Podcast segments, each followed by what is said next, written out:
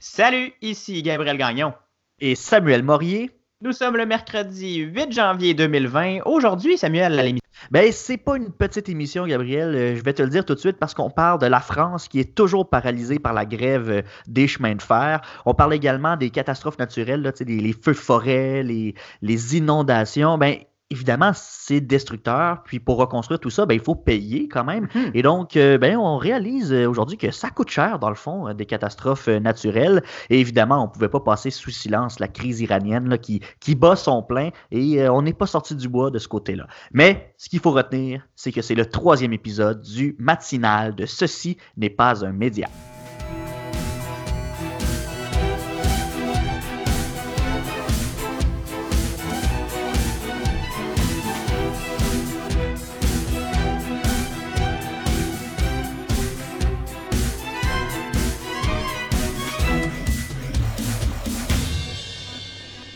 Salut Samuel! Salut Gabriel! Comment ça va? Ben, ça va bien, ça va bien. L'important, c'est de garder le moral parce que surtout quand on regarde l'actualité, il y a des mm-hmm. grosses nouvelles qui sont pas jojo, on va se le dire. On dit souvent que le temps des fêtes, c'est plate parce qu'il se passe rien. Mais là, il se passe de quoi? Mais c'est pas plus le fun.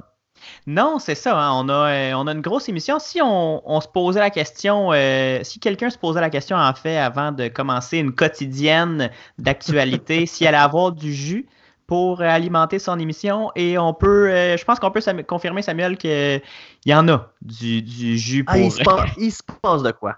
Il se passe tout. Des fois, il faut quasiment ben oui, puis des fois, il faut quasiment mettre nos, euh, nos, applications nouvelles à off parce qu'il se passe tellement d'affaires que là, il faut qu'on filtre. Hein, il faut qu'on filtre. Puis euh, il y a quand même des sujets qu'on n'a pas le choix d'aborder. La crise iranienne, je pense que c'est le gros sujet de, de, mm-hmm. ce, en ce début euh, d'année. On n'aura pas le choix d'en parler plus qu'une fois. Même ça ne durera pas juste cette semaine non plus, Gabriel. Non, je suis pas mal certain. On va en reparler euh, à la fin de l'émission. Donc, euh, pour connaître là, les développements, les derniers développements dans la crise iranienne, euh, il y a des missiles qui ont été tirés de la part de l'armée iranienne. On va tout décortiquer ça à la fin de l'émission. Notre premier sujet, Samuel, c'est. Ben oui. Par contre, c'est la France qui est paralysée. Ben oui, parce qu'on connaît l'historique de grève de la France. Hein. C'est un pays. On a eu les Gilets jaunes l'année dernière. Là, hum ce à quoi on assiste depuis quelques semaines, c'est encore une fois quelque chose qui, est très gros. Oui, c'est gros. Ça fait maintenant 35 jours que les transports en commun de Paris sont paralysés, Samuel, et que la Société nationale des chemins de fer, la SNCF, tourne au ralenti. La capitale française est donc quasi paralysée. On peut s'imaginer que ça cause un beau chaos dans cette mégapole euh, mondiale. Les métros tournent au ralenti, les annulations de trains s'enchaînent, les autobus ils ont moins de départs, les travailleurs ont de la difficulté à se rendre euh, au boulot et les touristes subissent aussi les contre-coups de la crise parce que c'est pas juste les travailleurs là, qui ont de la misère à, se promener dans Paris. On sait ben, que Paris, on sait que la France est le premier pays euh, le plus visité dans le monde. Donc, quand la capitale, la ville lumière est paralysée par, quand les transports en commun plutôt de la ville lumière sont paralysés, et ça, ça bien, ça fait pas juste des malheureux euh, pour les travailleurs, c'est aussi ceux qui sont en voyage, en vacances. Euh, ben oui, parce que quand on voyage, on n'est pas nécessairement en voiture, on loue pas nécessairement une voiture. Puis toi, tu le sais, Gabriel, tu es allé, es allé faire un voyage en Europe, puis on voyage en train, on voyage en autobus, c'est le moyen de transport principal. Exactement. je peux même pas m'imaginer. Je peux même pas m'imaginer avoir un, système de transport collectif comme ça paralysé au complet. Non, si. Mais en fait, c'est ce que j'allais dire, surtout à Paris, qui est une ville reconnue pour son métro euh, qui s'étend euh, de, bord en bord de la ville. Il y a des, stations de métro euh, à distance de marche ou presque. On peut faire vraiment le tour de la ville en RER, e en métro, en autobus sans aucun problème. Donc, quand c'est. On imagine juste le métro de Montréal, il y a une panne à l'heure de pointe pendant 30 40 minutes, puis ça cause euh, plusieurs problèmes euh, dans notre métropole. Là, imaginez dans la métropole française, euh, ça peut être assez chaotique, surtout quand, quand c'est prolongé comme ça, 35 jours. Mais là, Gabriel, parce qu'il a fallu qu'il se passe de quoi, là, ça peut pas, c'est pas une grève qui est sortie de nulle part. Il, il s'est passé quelque chose, et là, on est rendu dans une grève. Exactement. Mais là, je vous rassure, contrairement à d'autres crises qu'on a couvertes dans, notre, dans toute notre historique de ce n'est pas un média, celle-là est un peu moins complexe, Samuel, à comprendre. Ça va faire du bien un peu. Oui, un peu, oui. En fait, ça part, tout part du gouvernement d'Emmanuel Macron, qui est un gouvernement réformiste. Il a d'ailleurs été élu sur ce thème. On a entrepris de grands chantiers pour tenter de régler plusieurs problèmes économiques structurels de la France, dont celui qui nous intéresse aujourd'hui, les caisses de retraite déficitaires. Là, c'est des thèmes qui sont récurrents dans les économies occidentales, les caisses de retraite, parce qu'on était, on est habitué à vivre avec des, des, grands moyens. Et euh, on l'a vécu ici au Québec avec le gouvernement de Philippe Couillard qui a fait passer un projet de loi pour équilibrer les régimes de retraite de plusieurs secteurs du, euh, de plusieurs secteurs d'emploi de, la fonction publique. Mm-hmm. Et bien là, en France, ici, ça, il y a eu des grèves, il y a eu des, moyens de pression, mais on a réussi à s'entendre parce qu'il y avait des problèmes avec les finances des régimes de retraite. Mais là, en France, ça ne fonctionne pas tout à fait comme ici.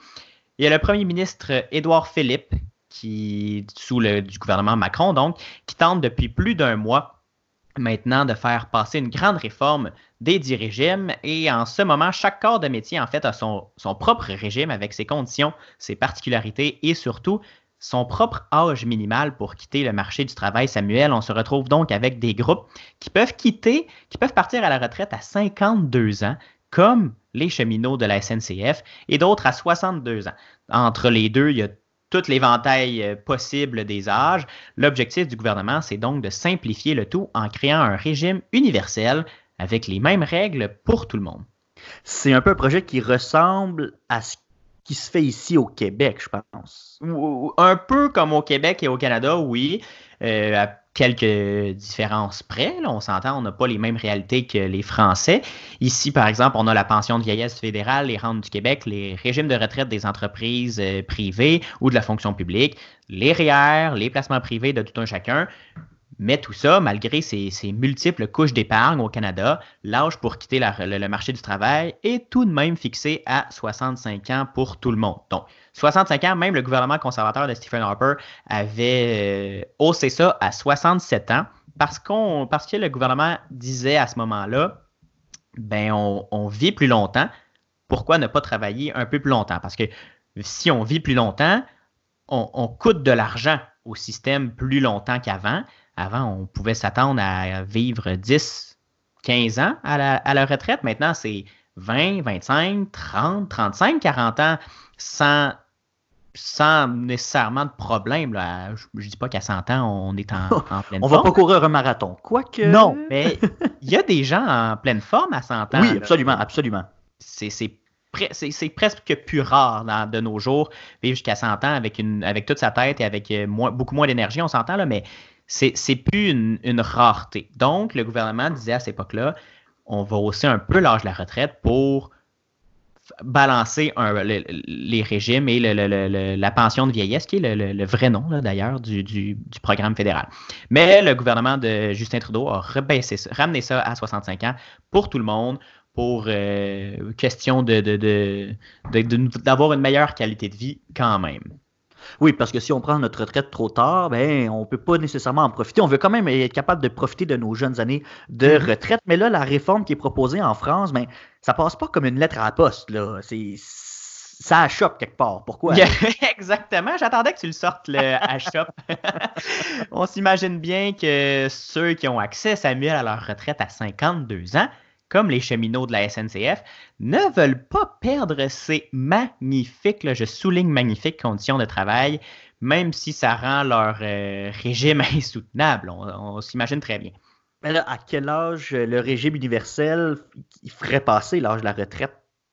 Bien, c'est ça l'affaire. C'est que c'est une, une, grande réforme parce que là, c'est en ce moment 62 ans. Donc, si on, le gouvernement propose pour le moment 64 ans. Pour la majorité des travailleurs français, c'est acceptable. 64 ans, on a du temps encore pour vivre notre retraite. Mais pour, euh, pour ceux qui, qui, en ce moment, c'est 52 ans, c'est un gros, un, gros pas à faire. Là. C'est 12 ans de plus, c'est beaucoup. Exactement. C'est c'est quand même un, pardonnez-moi l'anglicisme, mais un gros step pour eux. Et, mm-hmm. Mais c'est pas tout à fait 64 ans, c'est un peu plus complexe que ça. C'est une question d'âge pivot. C'est un des termes qu'ils utilisent euh, là-bas. C'est pour s'assurer que les finances du nouveau système unique soient équilibrées. Mais il y a certains qui affirment qu'il y aurait moyen d'assouplir les, règles proposées. le président de l'Assemblée nationale, à ne pas confondre avec le président de la République, qui est Emmanuel Macron, le président de l'Assemblée nationale française a proposé que le fameux âge pivot, donc le minimum, reste à 64 ans, mais que la pénalité, si on décide de la prendre avant, parce que c'est comme ici, si on décide, on peut décider de prendre notre retraite à 60 ans si on veut, mais on va avoir une pénalité sur, notre, euh, sur nos revenus. Donc, si le, président de l'Assemblée nationale propose que si on la prend plus tôt, avant, de, avant 64 ans, ben, qu'on ait une pénalité, mais seulement de quelques années et non pas permanente. Il propose d'avoir un, un, prorata. Si on part quatre ans avant, ben, on a une pénalité pendant quatre ans euh, après ou ça, va rester à voir, mais qu'on regagne, le, qu'on retrouve notre pension euh, attendue après la, la, cette période de, pénalité. Donc, c'est une proposition. Il y a certains syndicats qui sont d'accord, mais ça, ça reste à voir. C'est encore sur la table. Mais dans le fond, c'est une proposition de compromis. Il y a un certain espoir dans ce dossier-là. Est-ce que euh, les grévistes semblent accepter la proposition? Ben, c'est ça. on va peut-être arriver à un compromis. Là. M. Macron a demandé à son premier ministre de trouver une sortie de crise rapidement, sans tout défaire de la réforme, parce qu'il y tient, M. Macron, à cette réforme. Mais il est un peu tanné de voir la grogne là, et cette grève qui perdure. Le, le, gouvernement veut son nouveau système, mais pas il n'est pas prêt à faire tant de concessions que ça.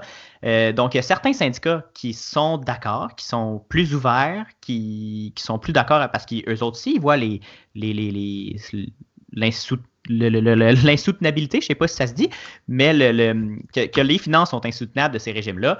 Donc, mais il y, en a certains qui ne veulent pas les voir, qui disent c'est notre rythme de vie, on veut le conserver. Donc, ça, ça va être des longues négociations, mm-hmm. je pense.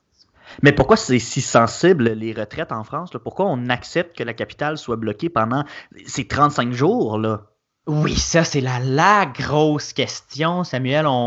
Ici, ça ne fonctionnerait pas, on s'entend.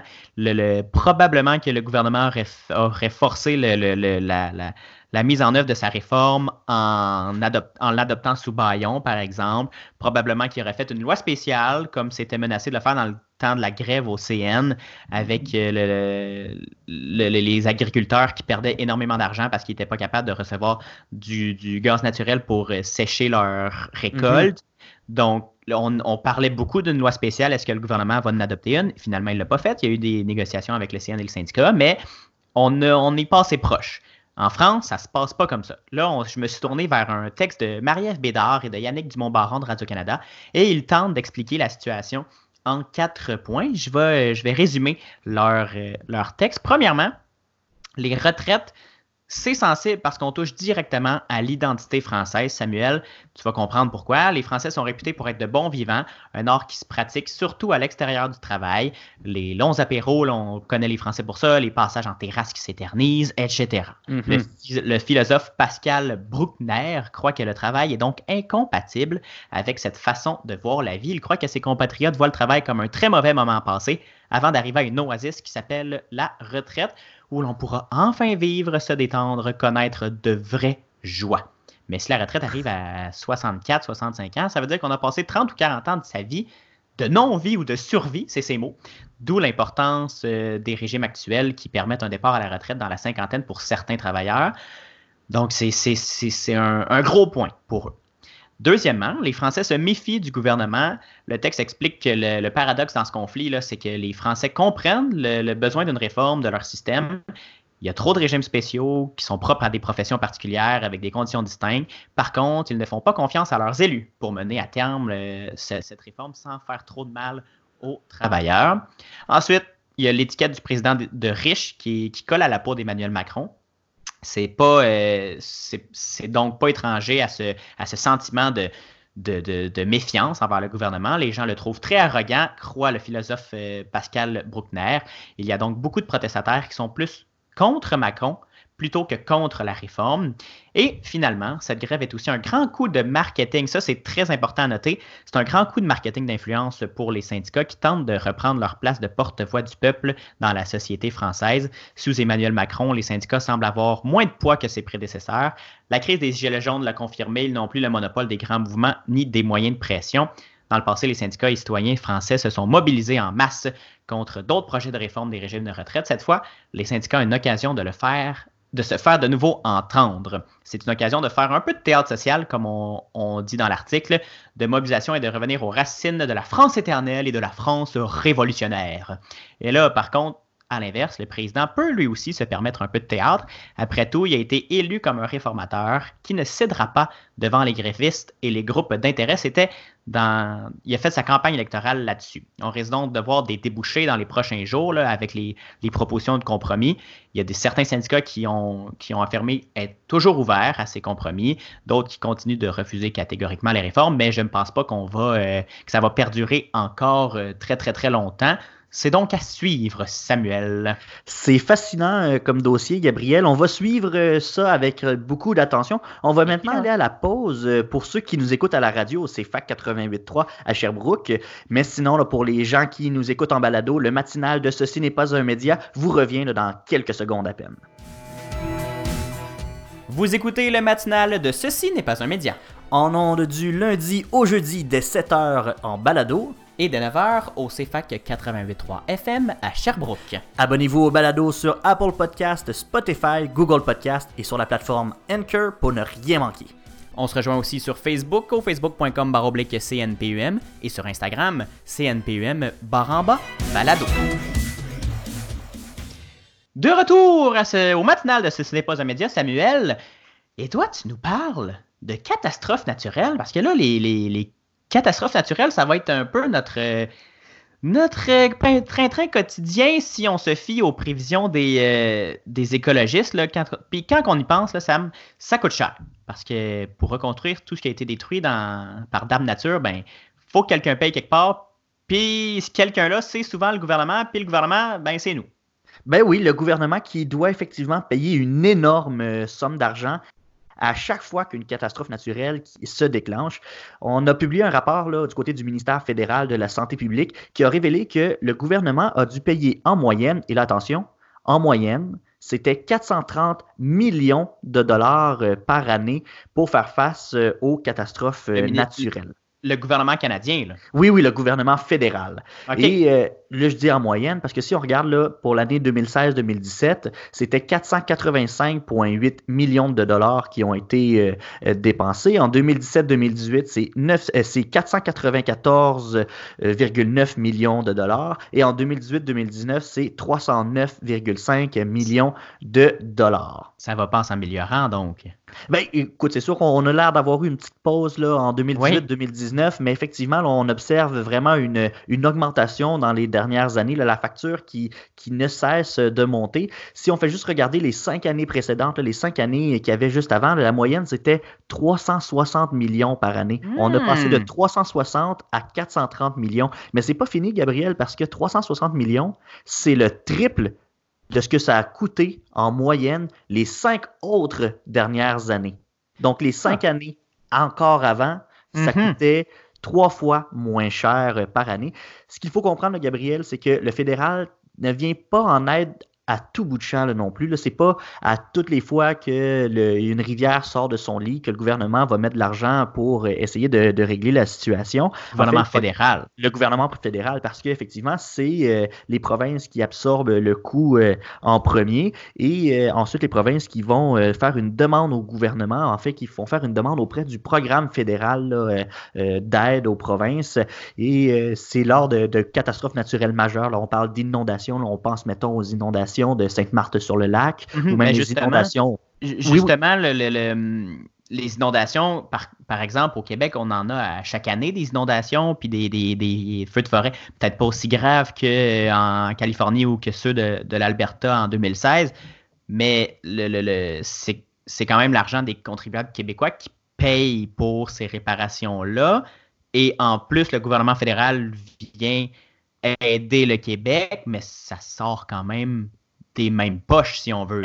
Exactement, parce qu'évidemment, le portefeuille, c'est la même place, c'est toujours les contribuables qui donnent l'argent au gouvernement pour que le gouvernement puisse ensuite utiliser cet argent-là pour euh, des, euh, des, situations d'urgence comme celle-là. Mais le gouvernement fédéral n'intervient pas tout le temps, c'est seulement quand les coûts euh, dépassent un montant prédéterminé en fonction de la population d'une province. Donc, une catastrophe au Québec, ça ne sera pas la, même proportion qu'une catastrophe au Manitoba, par exemple. Et le programme d'aide aux provinces qui a été créé en 1970, ben, il faut dire que depuis ce temps-là, c'est 5,4 milliards de dollars qui ont été dépensés euh, pour revenir en aide aux provinces euh, en, cas de, de, catastrophe naturelle. Et de ces 5,4 milliards de dollars-là, c'est près du quart, soit 1,3 milliard de, dollars qui ont été dépensés dans les trois dernières années. Oh, OK.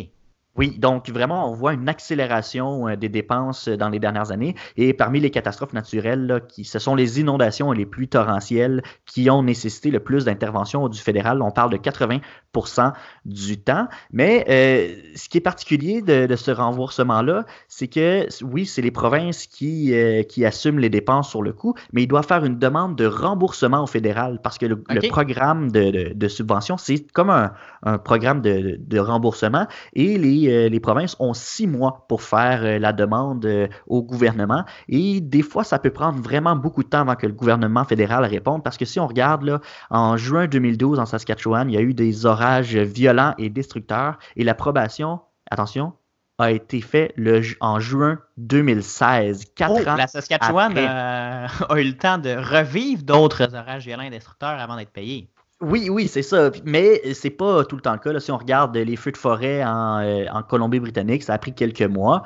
Et donc, évidemment, ça coûte plus cher après, année après année. Et c'est dû, en fait, à la multiplication euh, des phénomènes. Il y a euh, Environnement et Changement climatique Canada qui a publié un rapport qui révélait que la température du Canada se réchauffait deux fois plus vite que la moyenne mondiale et que ces hausses de température-là intensifieraient les phénomènes. Et là, donc, plus, ça veut dire plus de vagues de chaleur, ça veut dire plus de risques de feux de forêt. On, parle, on pense beaucoup à, la Colombie-Britannique dans ce cas-là. Mm-hmm. Mais euh, ce qu'il faut euh, comprendre, c'est que le Canada est plus touché que ce qu'on pense par les changements climatiques. Il y a le groupe euh, German Watch, qui est un groupe de pression politique européen, qui a publié son indice, son indice de risque climatique annuel en décembre dernier. Et le Canada, il figure au neuvième rang.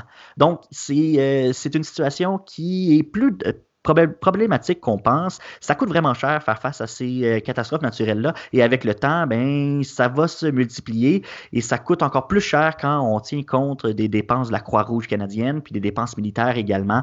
Donc, c'est un fardeau financier quand même, les catastrophes naturelles. Il faut faire attention. Oui, c'est vrai, parce qu'on en voit parfois l'armée euh, aider les, mm-hmm. euh, les, pas les réfugiés, mais les, les victimes de, de, catastrophes naturelles, pour, par exemple, à Sainte-Marthe ou pendant les inondations au Québec, l'armée vient souvent mais, aider pour des sacs de sable, du transport de, de biens lourds. Euh, donc, oh mon Dieu, on n'a pas fini, je pense, d'en entendre parler non plus de catastrophes naturelles. Euh, J'étais surpris, Samuel, de voir qu'on est au neuvième rang des pays les plus à risque euh, des, des changements climatiques. On se pense tellement invincible au Canada. C'est pas très, pas très jojo tout ça. Ben non, on se dit que c'est seulement les, les euh, îles qui vont se faire engloutir et tout, mais finalement, non, au Canada, euh, on n'est pas à l'abri. Et là, Gabriel, on en a parlé en début d'émission, il y a eu des développements concernant la crise iranienne. Je pense que mm-hmm. tu voulais nous en parler un petit peu. Oui, exactement. On passe d'une crise à l'autre euh, dans cette émission. Cinq jours euh, après l'élimination du général Qassem Soleimani, l'Iran a lancé mercredi, Samuel, la, riposte contre les États-Unis en tirant des missiles contre deux bases abritant des soldats américains en Irak. Ces raids qui, qui ont été revendiqués par Téhéran marquent un tournant qui pourrait marquer encore une fois, une dégradation rapide et généralisée de la situation sur le sol irakien, une escalade régionale, voire peut-être même une guerre ouverte entre les États-Unis et l'Iran. On en parlait. C'est, euh, ça serait dramatique pour la population iranienne et irakienne, surtout si ça se passe sur le sol irakien. Mm-hmm. Euh, quelques heures après cette riposte iranienne, de nombreux avions militaires survolaient Bagdad, selon des journalistes de l'agence France Presse. Des avions militaires, mais aussi des drones militaires, euh, probablement américains. Radio-Canada nous apprenait que les gardiens de la Révolution, une branche de l'armée iranienne, ont annoncé par voie de communiqué avoir lancé des dizaines de missiles contre la base d'Ain al-Assad. Dans le même communiqué, les gardiens de la Révolution ont lancé un avertissement aux pays alliés des États-Unis, nommément Israël. En cas d'attaque, ils riposteront. On peut lire dans, le dit communiqué, j'ouvre les guillemets, nous conseillons au peuple américain de rappeler les troupes américaines déployées dans la région afin d'éviter de nouvelles pertes et de ne pas permettre que la vie de ces soldats soit davantage menacée par la haine toujours croissante du régime américain. Pour le moment, les autorités irakiennes n'ont pas réagi aux événements qui se déroulent dans le pays, Samuel, ce qui est assez étrange, on en parlait avant d'entrer en ondes. Tout ça se passe sur le territoire irakien, mais on dirait qu'ils essayent de ne pas trop s'en mêler pour ne pas aggraver la crise parce qu'ils voient une, guerre euh, s'en venir et euh, je pense pas que les Irakiens sont, euh, très chauds à, à l'idée de l'avoir débarqué chez eux. Le Pandacon, de son côté, a confirmé le tout sans donner dans l'immédiat le bilan de cette attaque.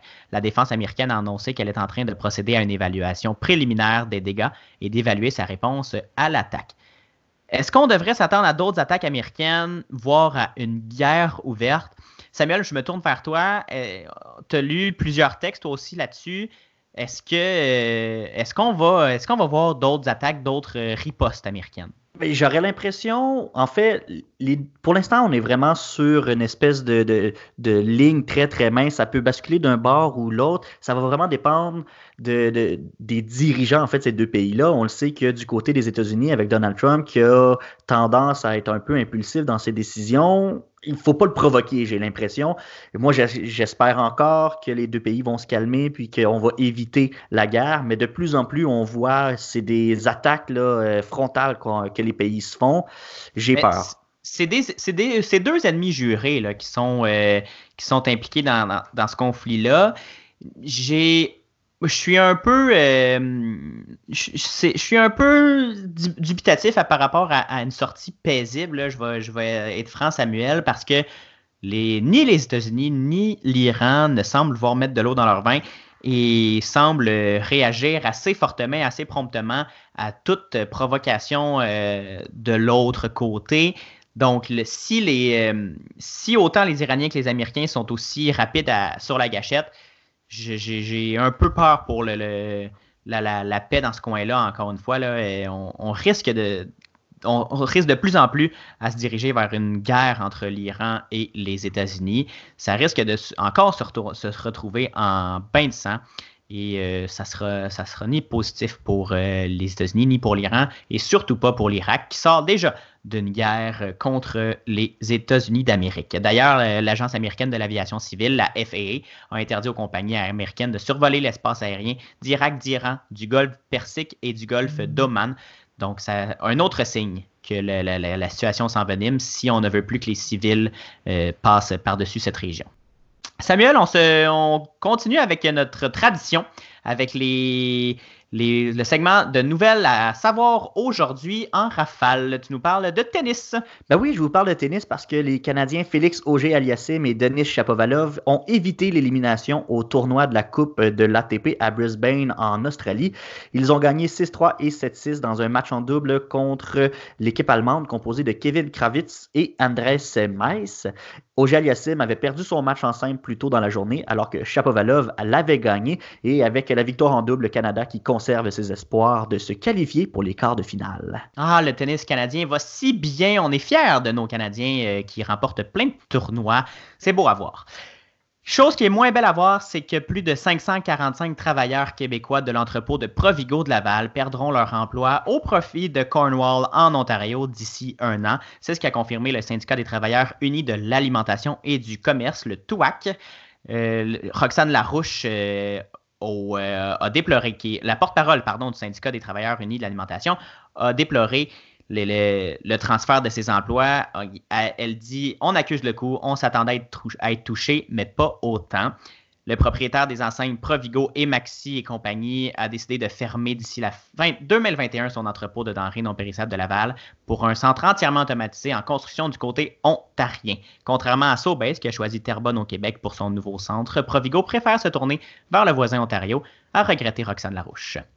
Rapidement, pour les Golden Globes, Gabriel, c'était euh, la cérémonie dimanche et en fait, la compositrice islandaise Hildur Gunnatodir, qui, a été, qui est devenue la première femme à gagner un Golden Globe pour la composition musicale. C'est la première femme seule à avoir euh, gagné ce prix-là pour son travail dans le film Joker. D'ailleurs, la musique qui avait été composée avant le tournage du film parce qu'elle a pu ensuite alimenter le réalisateur Todd Phillips et ah l'acteur Joaquin Phoenix. Intéressant tout ça. Samuel, c'est ce qui conclut cette édition de cette troisième émission du matinal de Ce n'est pas un média. Merci beaucoup. Merci à toi, Gabriel. Et comme c'est déjà l'habitude, on se retrouve demain dès 7h en balado et dès 9h à la radio au CFAK 88.3 à Sherbrooke. En attendant, évidemment, suivez-nous sur la page Facebook de Ce n'est pas un média et au CNPUM baramba balado sur Instagram. Et on a aussi un compte Twitter, je vous le rappelle, mais en fait, je vous l'annonce. CNPUM baramba balado, c'est la même chose que sur Instagram. Samuel, on se reparle demain. À demain. Salut, à demain.